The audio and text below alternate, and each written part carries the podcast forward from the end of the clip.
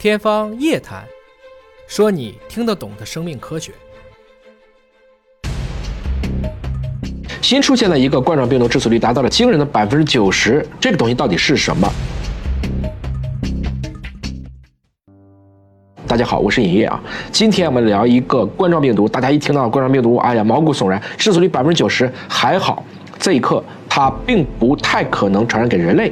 我们今天聊的是塞浦路斯的猫，在今年以来，塞浦路斯有三十万只猫因为这个冠状病毒而丧命。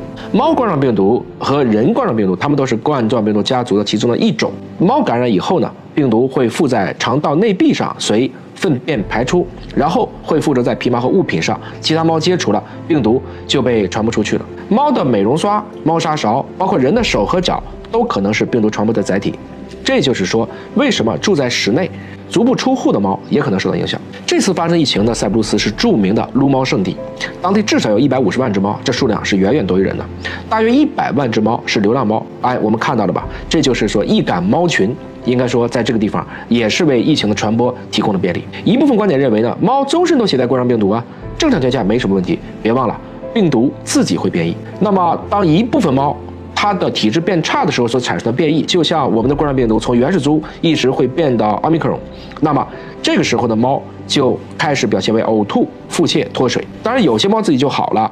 如果持续的没有好，比如说病毒最后离开了肠道，入侵了其他的器官，最终就会发展成猫传染性腹膜炎，简称猫传腹。这个病死率几乎就是百分之百。这次在塞浦路斯肆虐的，就是一种特殊的猫冠状病毒变异株，使得百分之四十到五十的猫都患上了这种传染性腹膜炎。有没有治疗的方法呢？其实还是有的。英国以前曾经批准了一款动物用的抗病毒药物，叫 GS 四四幺五二四，它的化学成分比较接近于当时治疗新冠的这个瑞德西韦，但是这每一只猫的治疗成本算一下，高达两到六万元的人民币。这对于流浪猫是根本不可能的，即使是家养的猫，一般人好像也不太会去为了这个事儿去治。有人想过能不能用大概一千六百元的莫诺皮拉韦去治，当地政府驳回了这样的一个申请，理由是人的药可不能当猫的药，天价的治疗费用对于有主的猫来讲已经是奢望。你说让政府花钱治流浪猫，包括当地的救护组织也拿不出这么多钱，所以疫情只能任由扩散了。那么有没有可能把这些猫和人一样做做检测？技术上，你说光做检测。当然不难，可是你怎么对这么多猫取样？包括即使检测出阳性了，这么多猫如何去隔离呢？现在看起来，这么多流浪猫的聚集还是一件蛮难处理的事情。而且现在并没有针对这些猫冠状病毒的疫苗啊，所以现在的预防手段还比较有限。对家养的宠物猫来讲呢，最好还是不要出去沾花惹草，在接触外面的猫以后。主人还是要洗洗手，避免把病毒带回家。当然，对于很多的小伙伴更关心的问题是，这个猫冠状病毒会不会传染给人类？所以，冠状病毒作为一种三万个碱基基因组的，这是目前已知 R 病毒当中的基因组最大的病毒，堪称 R 病毒之王。它的这个变异的确是诡异莫测。冠状病毒科下面至少分成了阿尔法、贝塔、伽马、德尔塔这样四个属。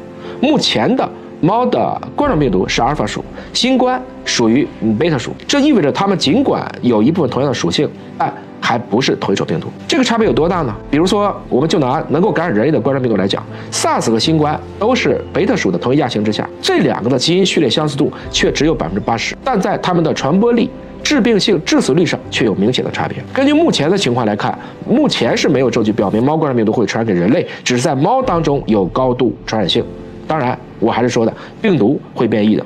真正要警惕的是，如果大量猫咪暴毙街头，或者很多猫咪被处死，然后后续处理不当引发的瘟疫，这样的话可能就比较危险了。就现阶段来讲，最重要的还得想办法去阻断这个病毒在猫间传播，以挽救更多喵星人的生命。毕竟，猫是人类很好的朋友之一。从这个意义上讲呢，我们也希望这次救助的经验能够给全世界更多的撸猫圣地提一个醒。未来我们如何处理好这个边界？您还听说过哪些动物传染病？欢迎留言分享。